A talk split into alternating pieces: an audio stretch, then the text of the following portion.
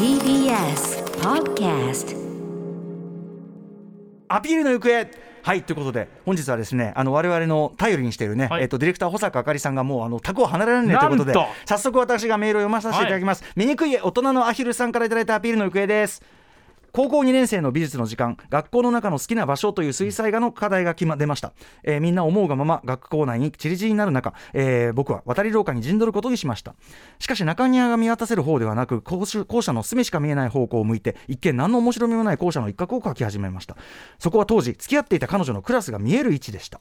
高校の美術は少人数による選択制の授業で授業課題の絵は美術室の廊下に掲示されることになっていました。ほ僕はその絵が掲示されほとんどの人はきっと僕の何の面白みもない校舎の絵を通り過ぎるだけ。だけど彼女だけはこの絵が自分の教室が描かれて描かれていることそして僕が描いたことに気づいてくれるはずと期待し筆を進めました。下書きから校舎部分の色塗りまで終えて1学期の授業を終えました。夏休みその彼女と別れました。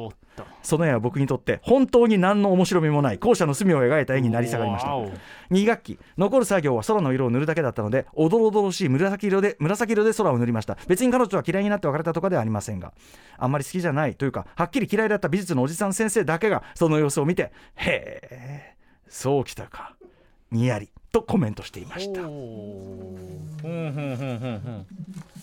ねえでもまあなかなか。美術の先生は多分嬉しかったんだと思うんですそうよねでしょうね。なんかその美術の先生もまあいいけどお前のこだわりがあるんだったら、なん面白みねえなって思ってたとこに最後紫来てなるほど。そうきたか、味わい深い感じのね。何何かがあったんでしょうね。多分ね先生なんかね多分そんなの分かってんだよ。